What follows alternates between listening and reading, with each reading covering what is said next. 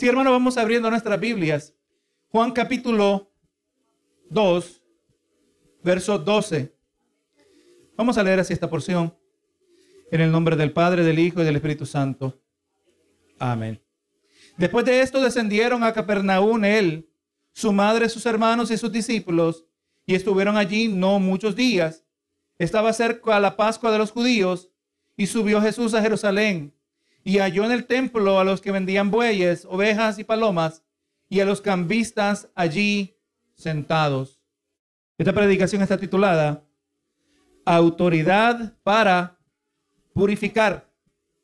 Usted sabe, hermano, que sin un conocimiento bíblico acerca de Dios, muchos cristianos se reducen a adorar su propia versión de Dios. Lo que hace que muchos que se consideran cristianos, al no adorar al Dios de la Biblia, por resultado están practicando una forma de idolatría. Si no está adorando al Dios verdadero, está adorando un ídolo, gloria a Jesús. Un conocimiento limitado a solo ciertas secciones de las escrituras resultará en ver a un Dios de una manera distorsionada. Cuando usted y yo solo conocemos un poquito, cuando usted y yo solo nos limitamos a leer ciertas secciones de la palabra, indudablemente no tenemos un vistazo panorámico acerca de Dios, sino, aleluya, un vistazo distorsionado, aleluya. Y verdaderamente muchas veces esto puede resultar en mucha frustración. Algunos hermanos cuando tienen expectativas de Dios que Dios no las cumple según ellos, expectativas que no son bíblicas. Hay gente que hasta se aparta de los caminos del Señor, ¿verdad? Gloria a Jesús. Eh, la gente que piensa en Dios con un limitado conocimiento, piensan en Dios solo en términos de, de su amor, de su perdón, de su gracia, prefieren ignorar los pasajes que muestran que también es un Dios que odia. ¿Usted sabía que Dios odia, hermano? El Salmo, eh, el Salmo 14, no el Salmo 14, pero uno de los salmos nos dice que Dios está airado. Amén. Aleluya. Él odia a los impíos todos los días. Nos dice el Salmo 7, 7, Salmo 7, verso 11. Dios, aleluya, odia, juzga y también condena. El Dios que eh, siendo amor, Dios siendo amor, también está airado con el impío todos los días. El Dios que perdona también está dispuesto a juzgar. Mire lo que dice primera de Pedro 4:17, porque es tiempo que el juicio comience por la casa de Dios. Y si primero comienza por nosotros, ¿cuál será el fin de aquellos que no obedecen el Evangelio de Dios? Hermano, el Dios que perdona también juzga. Amén. Dios es amor, pero Él no es todo amor. Amén. Dios también es justo. Dios también es recto. Dios también trae juicio. Y así como Dios muestra gracia, también está dispuesto y disponible de condenar al pecador.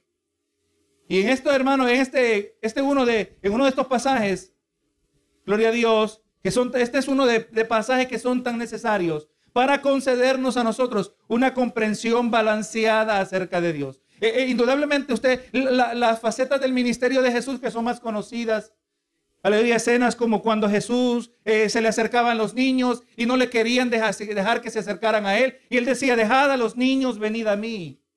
Indudablemente había presente en la persona de Jesús una ternura, ¿verdad? Que aún los niños se sentían atraídos hacia él. Gloria sea al Señor. Ese es nuestro amado Salvador. Escenas como cuando miramos al compasivo Jesús clavado en la cruz del Calvario y diciendo, Señor Padre, perdónalos porque no saben lo que hacen. ¿Verdad que sí? Es un amor de mucha misericordia, de mucha paciencia, eso es cierto.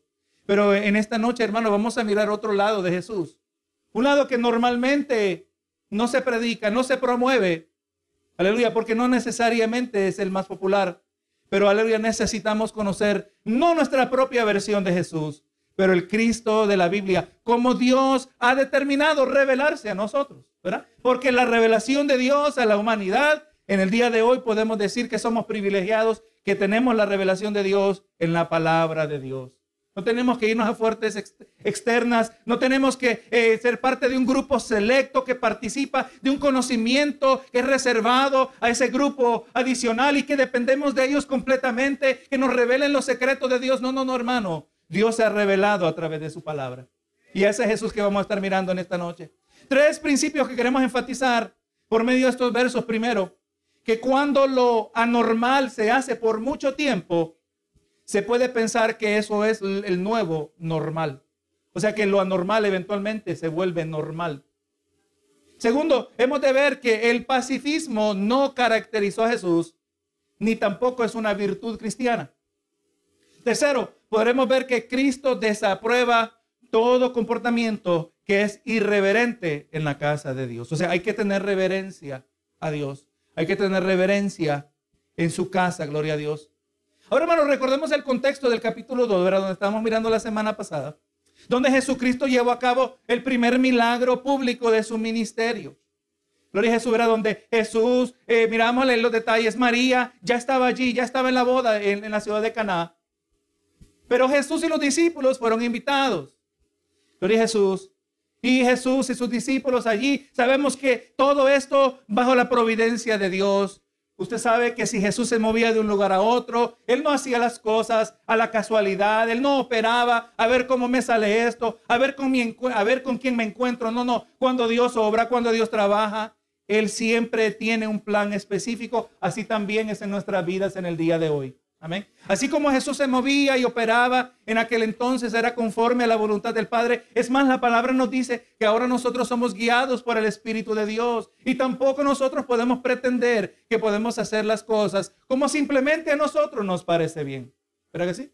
Porque si se nos deja a nosotros, recuerde que el camino escoge, el hombre escoge el camino que a él le parece bueno y la palabra nos dice que ese camino es en sí el peor camino, el camino de muerte. Oh Señor, yo no quiero guiarme Señor, yo no quiero dirigir mi vida, yo no, yo no quiero buscar realizar mis sueños. No, no, eso es secundario, esto es importante porque eso es lo más probable que voy a terminar en la muerte. Yo necesito que tú me guíes, que tú me dirijas y le voy a decir, hermano, que ese es el camino a la realización personal. Es donde el ser humano, cuando sigue el camino de Dios, es donde aleluya se da cuenta cómo Dios lo diseñó y para qué Dios lo hizo a usted, gloria a Jesús. Él nos guía y Él es fiel en eso. Cuando buscamos sus caminos. Pero Jesús hermano estaba en la boda y sabemos que llevó a cabo ese milagro que de manera sobrenatural realizó eh, eh, eh, la obra donde se había acabado el vino en la boda. Sabe que las bodas en, en aquel entonces eran, las celebraciones se llevaban a cabo por días, días tras día. No como hoy, gloria a Dios y damos gracias que no es así hoy porque no tenemos dinero para hacer bodas así. Pero las celebraciones duraban días y se había acabado el vino. Y Jesús, verá, sabemos que convirtió el agua en vino reveló algo de su poder. La palabra, recuerda hermano, estábamos enfatizando la semana pasada que Jesús no hizo una oración especial. La Biblia nos dice que alzando sus ojos al cielo, dijo, Padre Celestial, te doy gracias que siempre me escuchas. Indudablemente Jesús oraba al Padre. Nosotros lo sabemos y además en una ocasión oró de esa misma manera. Jesús no tocó el agua, nos dice la palabra, sino que simplemente al Jesús ejercitar su voluntad, transformó el agua, ¿verdad? Y así hablábamos la semana pasada, que aquel que tiene el poder para transformar el agua en vino, tiene el poder para transformar nuestros corazones, ¿verdad? Corazones de piedra los convierte en corazones de carne, corazones que éramos enemigos de Dios, ahora somos sensibles y anhelamos comunión con nuestro amado Salvador. Es lindo, hermano, anhelar a Dios. Es lindo, es evidencia de ese nuevo nacimiento que hay una, hay una hambre, un deseo insaciable de Dios. Esa es la escena que mirábamos la semana pasada. Ahora los versos que tenemos por delante nos presentan lo que aconteció después. Ahora en el verso 12 nos dice, ¿verdad? Después de esto, después de este milagro, eh, descendieron a Capernaum, él, su madre y sus hermanos y sus discípulos, y estuvieron allí no muchos días, y estaba cerca la Pascua de los judíos, y subió Jesús a Jerusalén. Así que hermano, ya miramos, ¿verdad? La escena anterior, los besos anteriores de este capítulo, lo que ocurrió el día anterior. Nos presentaron eh, la primera revelación, revelación pública del ministerio de Jesús. Y esta revelación que fue pública, y aunque fue pública, pero sabemos que ocurrió dentro de un contexto privado, fue privado todavía, ¿verdad? Solo estaban ahí familiares, amigos de la familia, familia, amigos de los novios, ¿verdad? Que sí que se habían casado. Pero ahora la narración de esta escena nos presenta una revelación mucho más pública del ministerio de Jesús. Los, los eventos que hemos de presenciar, como fueron registrados, ocurrieron probablemente en el lugar más repleto de gente que era Jerusalén. En el lugar más repleto durante el, el tiempo más repleto de gente, el tiempo de la Pascua. Usted sabe que un antiguo historiador judío llamado Josefo Flavio, él no era cristiano, pero era un historiador, él estima la población de Israel o la población de Jerusalén. Y en aquel entonces, en el tiempo de Jesús, se calcula que eran de 60 mil a 70 mil personas que habitaban en Jerusalén normalmente. Pero en el tiempo de la Pascua, este número aumentaba a más de 2 millones de personas durante la Pascua. No podemos ni concebir esos números nosotros, ¿verdad? Gloria a Jesús. La celebración de la Pascua, sabemos que es el evento donde Israel históricamente, en obediencia al Señor, ha conmemorado su liberación de la esclavitud de Egipto.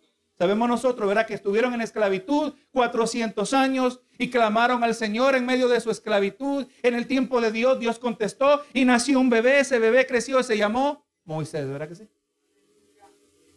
Y, y sabemos, hermano, que a través de Moisés Dios obró y sabemos que después de nueve plagas finalizó su poderosa obra en Faraón donde en la décima y última plaga derramó juicio sobre todo primogénito en la tierra de Egipto. Es importante, hermano, que cuando nosotros leemos relatos como este en Génesis, nos aseguremos, tratemos de, meternos allí, ¿Cómo, cómo nos sintiéramos, cómo estuviéramos pensando, aleluya, si hubiéramos estado presentes en aquel entonces.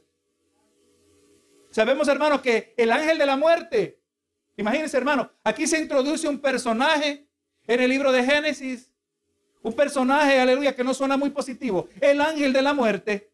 Y él sabemos que mató a todo primogénito, pero pasó por alto a toda casa de hebreos que habían aplicado la sangre del cordero sobre el marco de la puerta de su casa. Eh, hermano, es importante cuando leemos eh, en el Antiguo Testamento, entendemos, hermano, lo que Jesús dijo. Lo que le hablaba a los, a los hermanos, los discípulos en camino a Emaús después de haber resucitado y les enseñó cómo todas las escrituras hablaban de él. Esta escena en el libro de Génesis, donde el pueblo, o en el libro de Éxodo, gloria a Jesús, donde el pueblo pudo, gloria a Dios, participar. Dios le dijo, tomen un animalito, no, coman un animal, no maten un animal más grande de lo que puedan comer. Si es demasiado grande, compártanlo entre dos familias, pero asegúrense que la sangre de ese animal sea aplicada en el dintel, el marco de la puerta, para que cuando venga el ángel de la muerte no entre en esa casa.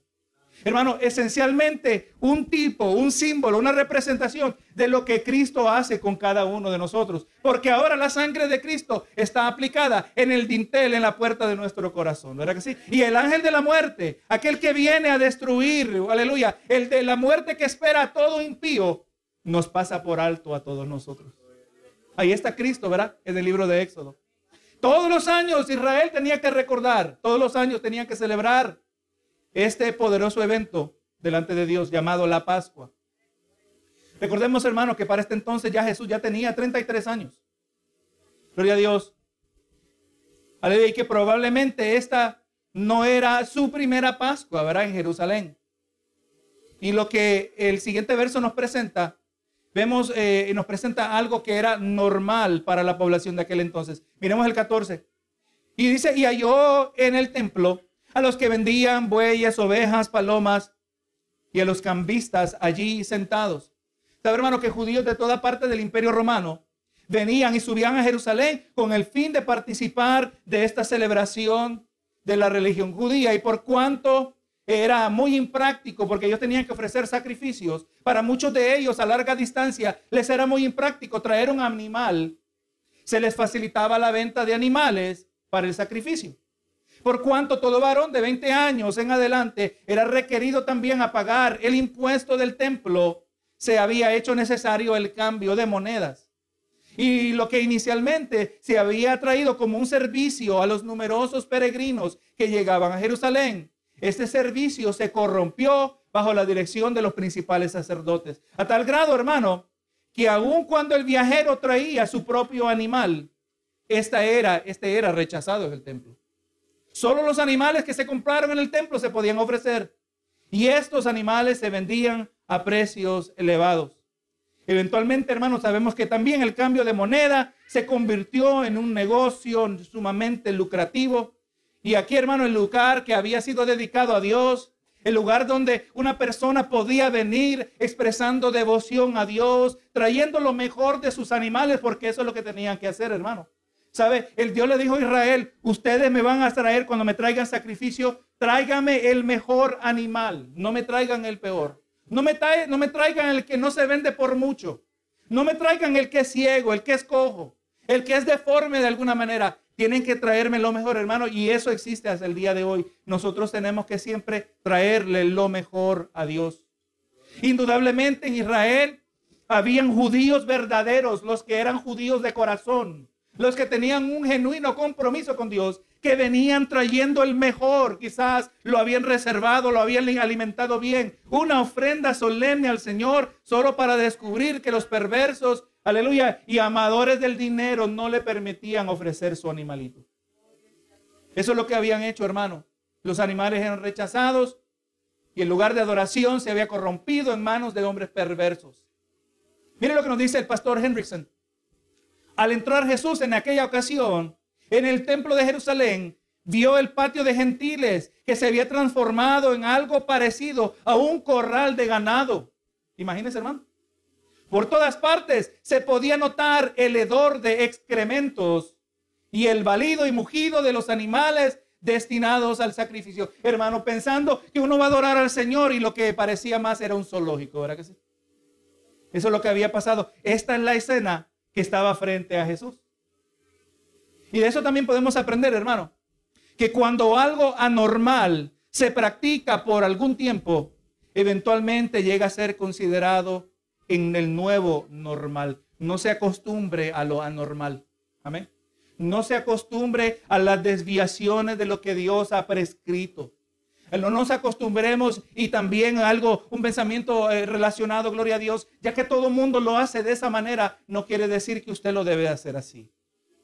Nosotros nos guiamos siempre por la palabra del Señor. Aunque a su alrededor muchos cristianos, aleluya, en cuanto a la palabra del Señor, son relativamente mundanos y viven vidas relativamente seculares. Y si la mayoría son así, eso no quiere decir que eso es lo que Dios requiere. Lo anormal sigue siendo anormal. No nos acostumbremos a lo anormal. Hermano, esta es la realidad del pecado. Algo que es abominable ante los ojos de Dios cuando practicado por algún tiempo, sin arrepentimiento, eventualmente este pecado o pecados llegan a ser considerados normales y hasta aceptables ante Dios. Hay pecados, hermano, que nosotros toleramos. Hay pecados que nosotros entretenemos. Tengamos cuidado, el pecado tiene masivas repercusiones en nuestra vida. El pecado no debe tener lugar. No es que no pecamos, pero lo que sí debemos hacer, hermano, es practicar el arrepentimiento, ¿verdad? Confesar continuamente nuestros pecados. El día que usted ya no tenga que confesar es el día que usted es perfecto. Y perfectos no seremos a este lado de la eternidad, ¿verdad? Sino hasta la gloria venidera. Y primera Timoteo se nos habla de hombres perversos que engañarán a muchos en los postreros tiempos. Y esos continúan en sus pecados porque tienen cauterizada la conciencia. Eso es lo que ocurre. Cuando el creyente, conocedor de la palabra, tolera el pecado y no confiesa su pecado y no mantiene corta la lista delante de Dios, y ahí el peligro, existe el peligro de que su conciencia se cauterice. No se sorprenda de entender que el mayor obstáculo a sentir, a tener comunión con Dios es la práctica del pecado no confesado delante de Dios. No aceptemos lo anormal. Aleluya, ese no fue el diseño de Dios. El diseño de Dios no fue que viviéramos en pecados. Dios nos hizo para traerle gloria a su nombre. Hermano, pónganse a pensar en lo más esencial, que el ser humano, cuando se acerca a Dios por primera vez, y no se acerca a Dios porque es buena gente, no se acerca a Dios porque es inteligente y pudo analizar los pros y en contra de seguir a Cristo. No, no, aleluya, sino porque Dios ha suavizado su corazón, porque Dios mismo le ha atraído a él. Aleluya, y cuando el ser humano experimenta genuina comunión con Dios, se siente completo por primera vez. Se siente entero por primera vez. ¿Por qué? Porque descubrimos algo que ignorábamos, algo que olvidábamos que fuimos hechos para adorar al Señor. Fuimos hechos para traerle gloria a su nombre. ¿Cómo lo sabemos? La palabra dice que llevamos la imagen y semejanza de Dios. Nosotros reflejamos a Dios en la misma manera que la luna refleja la luz del sol. La luna no produce su propia luz, pero sí refleja el sol, la luz intensa del sol. Así también nosotros, hermanos no tenemos nuestras propias virtudes, no tenemos eh, casa ninguna cosa que, que debemos nosotros ser admirados, sino nosotros reflejamos a Dios a través de quiénes somos. Y la gloria sea para Él. Cuando alguien se le acerca a usted y mira que, que tú eres tan recto, que tú eres tan bueno, que tú eres tan fiel, usted dice, no, no, la gloria sea para el Señor. A causa de Dios, yo soy quien soy. Gloria sea a Él. Así que hermano, verdaderamente, tengamos cuidado de que nuestra conciencia se cauterice. El pecado tiene que ser confrontado. Y en ocasiones, como vamos a ver, el pecado no se puede hacer de manera pasiva. El verso que viene nos presenta a Jesús en una luz no frecuente mencionada. Y esta sección nos muestra a un Jesús que no era un pacifista. Y un pacifista, vamos a, a usar la definición de uno que cree que ni la guerra ni el uso de violencia jamás se puede justificar. O sea, no creo en la violencia en ningún contexto. Vamos a mirar que esa no era la creencia de Jesús. Y aleluya, y así también no debe ser la nuestra. Verso 15. Dice, y haciendo un azote de cuerdas, echó fuera del templo a todos y las ovejas y los bueyes. Hermano, nos dice que Jesús hizo un azote de cuerdas. Y tenemos que creer que no, que fue, tiene que haber sido el uso del azote, no simplemente su simple manifestación que logró el propósito de Jesús. Jesús no vino, mira, mira lo que tengo. Y la gente salió corriendo. No, hermano, sería muy sencillo, muy, muy simple nosotros en pensar que solo con mostrarlo. No, hermano, él tuvo que usar el azote. Jesús está usando el azote. Podemos eh, imaginar esta, esta escena que, que de parte de Jesús, hermano, era premeditada. Donde Jesús tenía en mente lo que estaba por hacer y de manera cuidadosa y detallada Posiblemente eh, eh, el, azote que tenía lo hizo de, pedazos de lazo que encontraba entre los animales. Yo me puedo imaginar a Jesús enredando, la, aleluya, diferentes pedazos de soga. Y ahora este lazo de manera intencional y precisa fue usado por Jesús. Es difícil imaginar a un Jesús golpeando al aire y que hubiera logrado sacar a todos del templo, incluyendo los animales. Los animales no se van a sorprender porque alguien anda con un látigo golpeando al aire. Y dice aquí que esparció las monedas de los cambistas y volcó las mesas. Hermano, Jesús no estaba actuando aquí de manera reservada o introvertida. Él no estaba actuando con pena. Él no estaba siendo pacífico. Él miró la mesa llena de dinero y esparció el dinero. Todo el dinero cayó al piso. ¿Usted cree, hermano, que la gente estaba contenta con Jesús? Hermano, Dios obra y Él no está interesado que la gente esté contenta. Dios está interesado que la gente se arrepienta. Eso es diferente, ¿verdad? Y muchas veces también nos tiene que enojar. ¿Por qué nos enojamos cuando somos confrontados en nuestro pecado? Es que yo soy buena gente. Yo soy caritativo. Si usted me hubiera visto la semana pasada, cómo yo ayudé a la viejita a cruzar la calle. Yo soy de las personas más nobles que usted ha conocido. Aleluya. ¿Y qué dice Jesús? Arrepentíos. Eres un pecador. Ese es el evangelio. Ese es el verdadero evangelismo, hermanos. Evangelismo no es, mira, te invito a la iglesia, no es nada malo, invita a personas a la iglesia. No, hermano, tenemos que evangelizar y hablarles que tienen que arrepentirse de sus pecados. Y va a haber gente que se le va a enojar. Y eso no quiere decir automáticamente que usted está haciendo mal. Especialmente cuando las cosas las hacemos motivados por amor a Dios y por amor al prójimo. Jesús eh, aleluya, no estaba golpeando. Si, si miramos la manera que trató el dinero, lo trató de manera violenta. Si el dinero se puede tratar de manera violenta, así lo hizo Jesús, ¿verdad que sí? Aleluya, tiró el dinero, esparció las monedas y aleluya, y volcó las mesas. Vemos que de una manera explosiva Jesús sacó a gente y animal y con esa misma intensidad esparció las monedas y volcó las mesas. Yo no me imagino a Jesús usando un azote y azotando. No estoy diciendo que andaba pegando duro tampoco, pero andaba pegando. O quizás andaba pegando duro, no sé. Al que duro le merecía, duro le daba, no sé. Pero a, todo el mundo, a alguien le cayó algo, gloria a Jesús. Y vemos, hermanos, que nos dejan saber la intensidad del azote, lo vemos en cómo él trató las mesas. Volcó las mesas. Yo no veo a Jesús que tomó la mesa y solo cuidadosamente le dio vuelta. No, hermano, yo me imagino la violencia. Y, miren la palabra que estoy usando. No toda violencia es mala. Especialmente cuando se usa para los propósitos de Dios. Hermano, este comportamiento en cualquier otro contexto llevado a cabo por otra persona podría considerarse inapropiado de manera inmediata. Usted puede ver a cualquier persona haciendo eso. Usted me ve a mí haciendo eso usted dice, el pastor está mal. Gloria a Jesús, el pastor tiene que estar mal. Mire lo que está haciendo. Gloria a Jesús. Pero hermano, Jesús sabemos que Jesús no hizo nada indebido. Pero que la intensidad con la que hizo todo esto ilustra la severidad de la irreverencia que estaba en la casa de Dios. Imagínese, hermano, usted viene a la casa de Dios, vamos a ponerlo en contexto de hoy, y aquí está lleno de cerdos, lleno de animales sucios. Hermano, la, casa de Dios merece reverencia, ¿verdad? Gloria Jesús. Aquí Cristo mostró una ira santa, una ira que se hace presente cuando el ser humano normaliza el pecado y no tiene intención de reconocer su maldad. Por eso el Salmo dice que Dios está airado con el impío todos los días.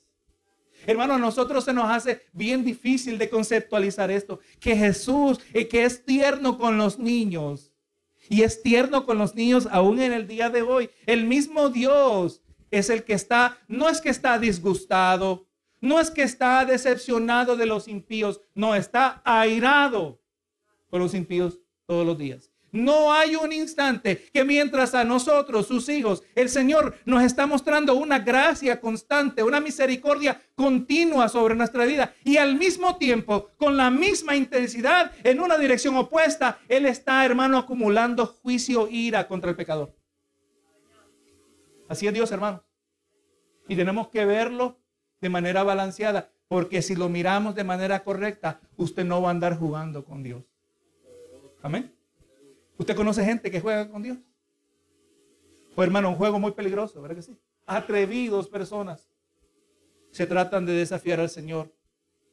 Pero verdaderamente, hermano, la intensidad con la que Jesús hizo todo esto nos deja saber la magnitud del pecado, de lo que estaba ocurriendo dentro del templo y nadie decía nada.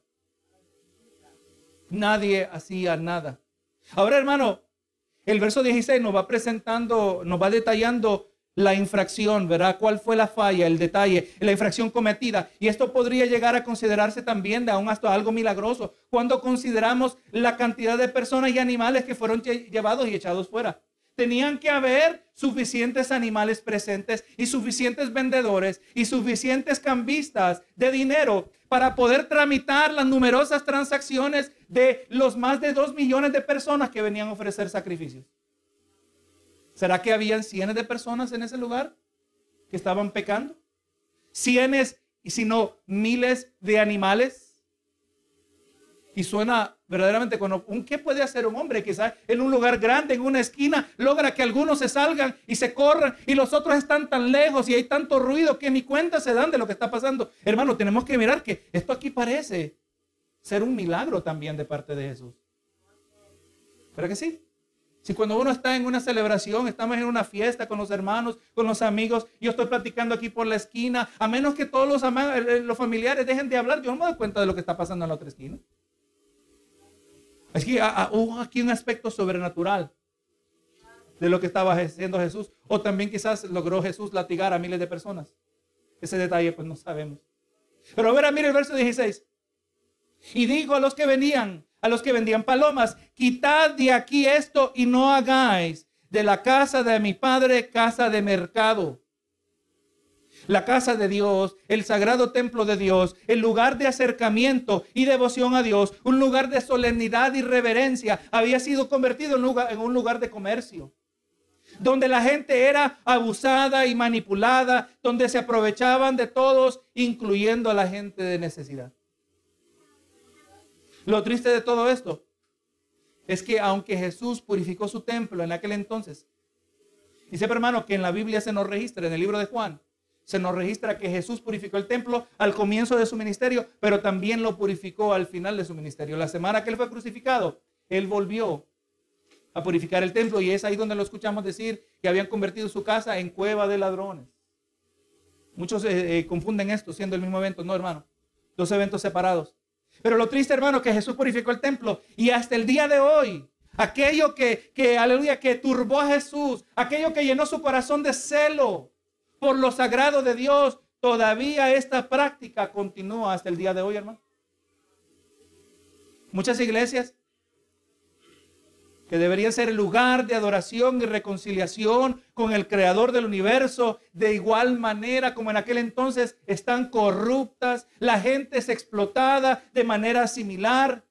Se prometen los servicios de Dios, se promete la ayuda de Dios, se, se promueven las bendiciones de Dios. Si usted siembra una semilla generosa, si usted da una cantidad que le duele dar, como una expresión de fe. Es diciendo, verá, por cada dólar que das vas a recibir al ciento por uno.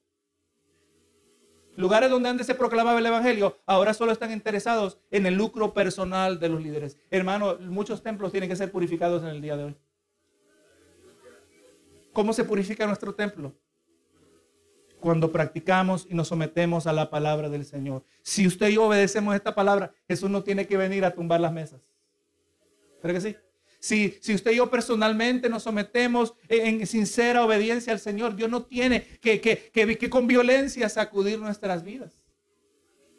Pero muchas veces es necesario, por cuanto el pecado debe ser confrontado. Gloria a Jesús. Ahí hay un dicho, ¿verdad? Que tenemos, dice, el vivo a señas y el tonto a palos. Hermano, verdaderamente, o venimos a las buenas o venimos a las malas, pero aún las malas, aún cuando venimos a las malas, es la misericordia de Dios, porque no tenía, nosotros no tenemos ni derecho de venir a Él. Algunos hermanos se les predica una simple proclamación del Evangelio y su corazón no estaba quizás tan entenebrecido por el pecado y o, mejor dicho tienen claridad acerca de su pecado y vienen a Cristo y se entregan. Otros tienen que ser atos, azotados y azotados olas tras olas, año tras año, hasta que sus duros corazones son suavizados. Hermano, ¿cuál nosotros vamos a hacer? Vamos estamos, estamos dispuestos nosotros a ser suaves, sensibles. Aquí, eh, aquí esto no debe ser parte de mi vida. Esto que, porque la palabra dice que también nosotros somos templo del Espíritu Santo. Y todo lo que es consagrado al Señor, sea el templo físico, como lo era en el tiempo de Jesús, como lo es el templo nuestro donde adoramos en el día de hoy, como lo son nuestros cuerpos. Dijo Pablo, ¿no sabéis que vosotros sois templo del Espíritu Santo? Somos morada del Espíritu Santo. Así también nosotros no podemos introducir cosas que contaminan cosas que afectan la reverencia. La palabra claramente nos dice que no apaguéis el Espíritu de Dios. ¿Qué apaga el Espíritu de Dios? El pecado. Y en particular el pecado no confesado. Hay que guardar lo que es sagrado al Señor. Vamos a someternos a Dios para que Dios no tenga que venir con violencia. Y aun cuando viene con violencia, Él viene con misericordia. Si esto resulta en nuestro arrepentimiento, ¿verdad? Verso 17. Entonces se acordaron sus discípulos que está escrito, el celo de tu casa me consume. Los discípulos, siendo judíos, estaban bien familiarizados con los escritos del Antiguo Testamento. Y podemos decir que el Espíritu de Dios les trajo a la memoria las palabras del Salmo 69, verso 9, que son estas mismas palabras. El verso 18 dice, y los judíos respondieron y dijeron, ¿qué señal nos muestras ya que haces esto. Hermano, en medio de esta numerosa multitud, ahora, mira, ahora vamos a ponerlo desde la perspectiva de los que no vinieron con Jesús. Desde la perspectiva de los que se aseguraban de, la seguridad en el templo, porque habían guardias. De los que se aseguraban de tramitar los, los, préstamos, o perdón, los sacrificios, tramitar los sacrificios. Los, los cambistas aún también, los vendedores de animales. Y desde su perspectiva, gloria a Dios, había aparecido un hombre desconocido y que actúa con una ira reverente hacia Dios. Los judíos aquí mencionados posiblemente incluían la guardia del templo, podía incluir los escribas y sacerdotes, eh, quizás estaban escandalizados por lo que acababan de presenciar. Y ahora quieren saber quién fue el que autorizó a Jesús a actuar de tal manera. Recordemos, hermano, el capítulo 2 tenemos que contextualizarlo al capítulo 1. Ya en el capítulo 1 se nos introdujo el misterioso personaje de Juan el Bautista. Misterioso, excéntrico, ¿por qué? Porque este hombre, siendo de descendencia sacerdotal, él nunca optó ser partícipe del sistema al cual él pertenecía. Él vivió en el desierto. ¿Cómo se vestía? Él no se vestía de ropa de marca. El mismo Jesús lo dijo, que, que Juan el Bautista no se vestía con ropas finas. ¿De qué se vestía él? Piel de camello. Él no tenía la dieta más fina que podía tener una persona. Él comía saltamontes, ¿verdad? Lo que le llaman langosta en la Biblia saltamontes y miel silvestre. Era un personaje muy peculiar, Juan el Bautista. Y aparece este hombre en un contexto de 400 años de silencio donde no había profecía de parte de Dios, no hubo profeta, no hubo visión, no hubo sueño. Dios había guardado silencio y de repente aparece este personaje. Tenía que ver, venir con una, un impulso y poder de parte de Dios y su mensaje era simple de entender. Arrepentíos porque el reino de Dios se ha acercado.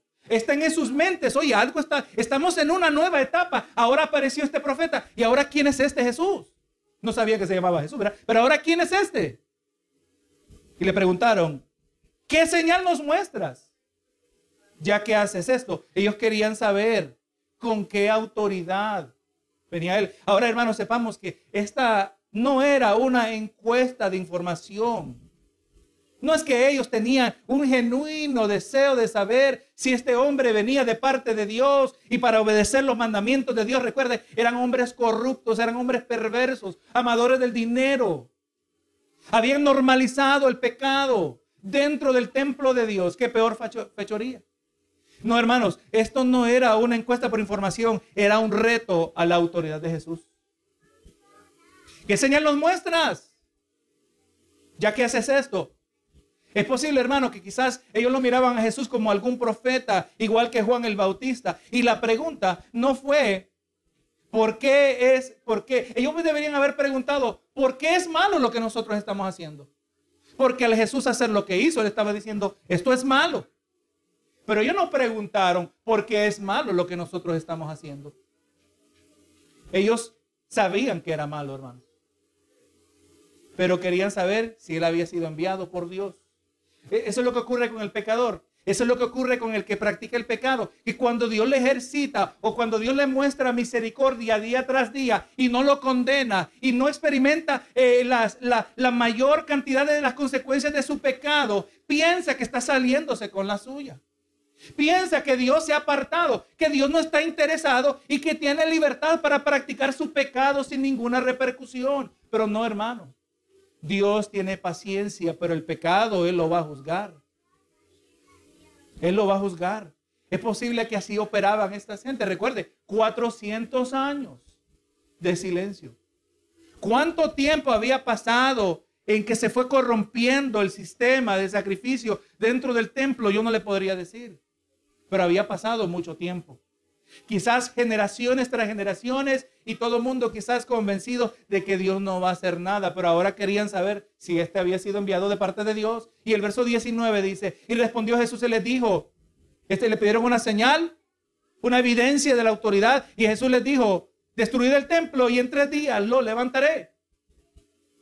Hermano, Jesús les ofreció una señal, pero no era la señal que ellos estaban esperando. Y tampoco era una señal que ellos podían entender. Y le voy a decir que cuando hay corazones duros, no hay nada que Dios haga, no hay nada que Dios muestre que ellos lo aceptarían como suficiente. Pónganse a pensar en eso, hermano. Cuando el corazón está endurecido contra Dios, no hay milagro que Dios haga que va a suavizar el corazón. Pregúntele a Lázaro, el que resucitó. Lázaro, esto, este es mi, mi comentario. Lázaro, me contaron que los líderes de los sacerdotes te quieren volver a matar. Eres demasiado problemático. Imagínese, y Lázaro, si yo acabo de resucitar y ya me quieren matar. Así era de duro el corazón de estos individuos, hermanos. ¿Qué más, ¿Qué más milagro puede pedir usted? Que la resurrección de un muerto. Ellos no estaban cuestionando que estaba muerto. Dice, tiene que volver a morir, tiene que, tenemos que matarlo. La Biblia no nos dice si lo lograron, espero que no lo lograron, ¿verdad? Sabemos que Lázaro eventualmente murió, ¿verdad? Murió de edad. Pero el corazón del hombre cuando está duro no es simplemente información adicional. No es simplemente un milagro o señal que va a convencer al pecador. Hermano, hay pecador que haga lo que Dios haga, jamás va a responder al Evangelio. Demos gracias a Dios que eso no somos nosotros. Demos gracias al Señor, ¿verdad? Que podemos reaccionar, que somos sensibles a su palabra. Estos hermanos eh, judíos incapaces eh, escucharon eh, acerca de esa señal, pero no la podían entender. Ahora nosotros sabemos que esto se refiere a, a, la propia resurrección de Jesús como evidencia de su divinidad. ¿Qué mayor poder, qué mayor expresión de poder divino en aquel que fue matado y resucitó entre los muertos? Y esta divinidad es la que le daba autoridad para purificar el templo. Estos corruptos judíos eran incapaces de entender esto. Y esto, como le dije, hermano, no era un simple asunto intelectual. No es que necesitaban aclaración. Esto tenía que ver con la dureza de sus corazones. Eh, primera de Corintios 1.18, porque la palabra de la cruz es locura para los que se pierden, pero a los que se salvan, esto es, esto es a nosotros, es poder de Dios. Lo que a nosotros nos llena de poder, lo que a nosotros nos fortalece, nos alienta, nos llena de paz, aleluya, nos trae seguridad en cualquier situación. Lo que nosotros atesoramos, para ellos es una locura. Damos gracias al Señor que el Señor nos sacó de la locura, hermano. Y entendemos que lo que ellos llaman locura, el mensaje de la cruz, es la misericordia de Dios. Hermano, ellos estaban duros. Y aunque la crucifixión todavía no había acontecido, el concepto de un Salvador hecho hombre era una locura. Verso 20. Luego, dijeron luego los judíos, en 46 años fue edificado este templo y tú en tres días lo levantarás. Mas él hablaba del templo de su cuerpo. Ellos no entendieron, ellos pensaban que Jesús estaba haciendo referencia al templo físico. Jesús estaba hablando de su cuerpo. Estaba hablando de su resurrección. Los judíos no entendieron que Jesús estaba hablando de, que no estaba hablando del templo. Pero debemos también, aleluya, comprender que Jesús se expresó de esta manera para establecer la conexión que había entre el templo y el cuerpo de Jesús. Sabemos nosotros, hermanos, que el templo no fue casual que Jesús usó este lenguaje. No fue coincidencia. Gloria a Dios. Eh, había una deliberada conexión porque sabemos que el templo y sus sacrificios, el ministerio y la reverencia requerida dentro del templo era todo una representación de la persona y ministerio de Jesús. En muchas maneras, la falta de reverencia y respeto al templo de Dios visiblemente ilustraba que ellos verdaderamente también así se sentían hacia el Señor. Si no tenían reverencia al templo, no tenían reverencia a Dios. ¿Verdad que sí? ¿Y el templo por qué? ¿Por qué esta conexión? Porque el templo representaba a Jesús, hermano. ¿Qué se ofrecía en el templo? En el altar se ofrecían sacrificios de animales. Cristo Jesús eh, fue llamado por Juan el Bautista, he aquí el cordero inmolado que quita el pecado del mundo.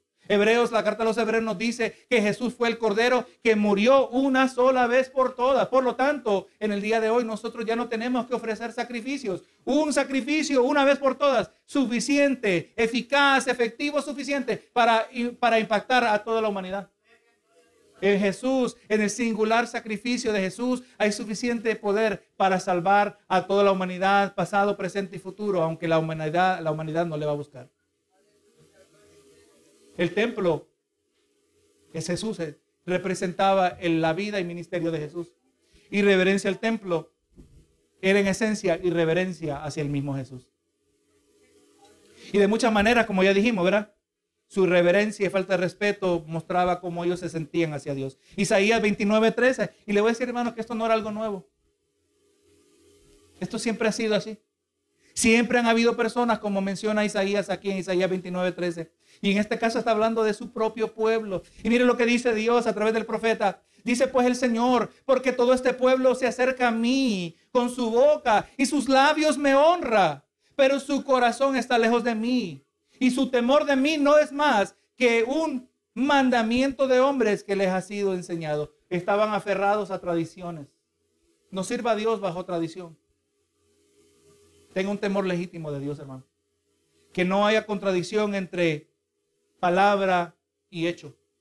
Si, aleluya, le alabamos al Señor con nuestras bocas, que sea exactamente lo que hay en nuestros corazones. Que no haya tal hipocresía como lo había. Pónganse a pensar, hermano, la hipocresía de ofrecerle sacrificios a Dios en el tiempo de Jesús. Y manipulaban el sistema de aquello que era tan solemne al Señor. ¿Qué mayor hipocresía podría uno imaginar? Y ahora mire el 22. Por tanto, cuando resucitó de entre los muertos, sus discípulos se acordaron que había dicho esto y creyeron la escritura y la palabra que Jesús había dicho. O sea, aquí en este verso 22 se nos dice que en aquel entonces ellos no lo entendieron, pero después lo entendieron. Este verso nos muestra cómo en nosotros, tanto como en los discípulos, existe la habilidad de recordar verdades espirituales que fueron dichas, pero al mismo tiempo no comprender su significado espiritual hasta un tiempo después. ¿A usted le ha pasado, hermano? Recibió una palabra en el momento, no le impactó. Una, una, aleluya, una verdad bíblica en el momento no le impactó, pero tiempo después usted se dio cuenta cuán necesario era ese conocimiento de la palabra. Así somos nosotros. Los discípulos pudieron recordar y eventualmente entender que estas palabras hablaban de su resurrección de entre los muertos y que al levantarse de entre los muertos, Jesús demostró la máxima expresión de poder, afirmando su divinidad, afirmando su autoridad, no solo para purificar el templo, pero también para purificar los corazones por medio del perdón de pecados. Por eso a nosotros nos interesa saber que Jesús es Dios. Porque cuando Jesús perdona pecados, Él tiene el poder para perdonar pecados. Y esta misma idea fue cuestionada en una escena que aparece después de los evangelios. Cuando Jesús, aleluya, unos, yo no sé si hubiera sido el dueño de la casa, no hubiera estado contento. Pero alguien traían a un hombre que era paralítico, le rompieron el techo de la casa donde estaba eh, Jesús eh, siendo eh, recibido con la multitud. rompieron el techo, bajaron al paralítico y Jesús le dijo, tus pecados te son perdonados. Y la gente cuestionaba a Jesús, ¿y este qué se cree? Y Jesús dijo, ¿qué es más fácil decir? ¿Tus pecados son perdonados? O decirle, levántate, toma tu lecho y anda. ¿Qué es más fácil? Para que veáis que el Hijo del Hombre tiene autoridad para perdonar pecados y ahora llevó a cabo el milagro. Verá, mostró su poder divino. Mostró de una manera visible que tenía el poder para aquello que es invisible, ¿verdad? Porque ¿cómo se puede comprobar que sus pecados han sido perdonados? No se puede comprobar aparte de la persona que experimenta el perdón, ¿verdad que sí? O aparte del eventual o la eventual evidencia de fruto en una vida transformada. Hermano, eso es lo que estaba en juego aquí en esta primera escena o en esta última escena del capítulo 2. ¿Con qué autoridad Jesús dijo, yo voy a resucitar? Y tengo autoridad para purificar el templo y tengo autoridad para purificar los corazones de aquellos que se arrepienten. Hermano, damos gracias que Jesús tiene autoridad. Verso 23, y estando en Jerusalén, en la fiesta de la Pascua, muchos creyeron en su nombre viendo las señales que hacía. Hermano, podríamos decir aquí que es aquí donde comenzó, donde llegó a nacer, eh, llegaron a nacer las multitudes que eventualmente llegaron a seguir a Jesús. Pero nosotros sabemos que no todos creen en Jesús. O que no todos los que dicen que creen en Jesús sigan en Jesús por la misma razón. Vamos a ver que aquellos muchos que creyeron, no todos eran auténticos, no todos llegaron a nacer de nuevo. Y mire el 24, pero Jesús mismo no se fiaba de ellos, o sea, no confiaba en ellos porque conocía a todos. Aquí se nos dice específicamente que Jesús, siendo Dios, conoce el corazón de todo hombre. Póngase a pensar, hermano. No se piense tan buena gente. Que si usted un día llega a la conclusión, yo no entiendo por qué Dios me ama a mí.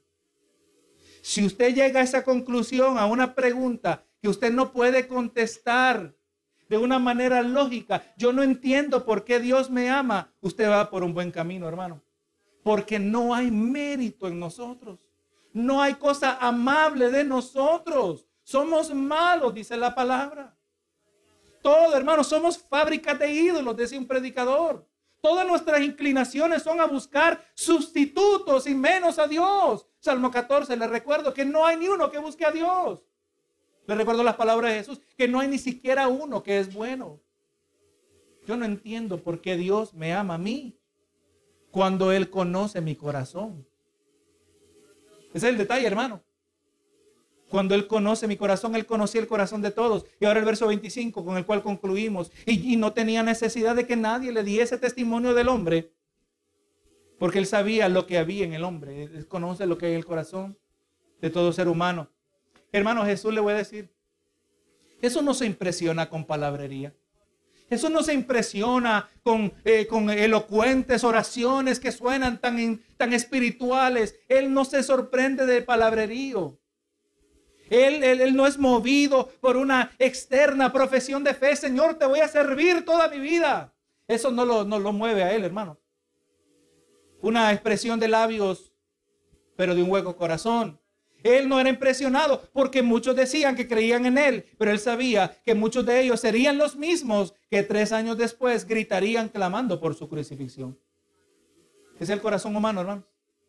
Y yo, yo estoy bajo la estoy convencido que si yo hubiera estado ahí, posiblemente yo hubiera sido uno de los que hubieran pedido lo mismo. Así de malo es el corazón del hombre. Hermano, en los versos que pudimos observar en esta noche nos permitieron ver a Jesús en una luz no comúnmente presentada, ¿verdad? La escena de la purificación del templo nos mostró que el pacifismo no estuvo presente en Jesús, ni que tampoco es una virtud cristiana.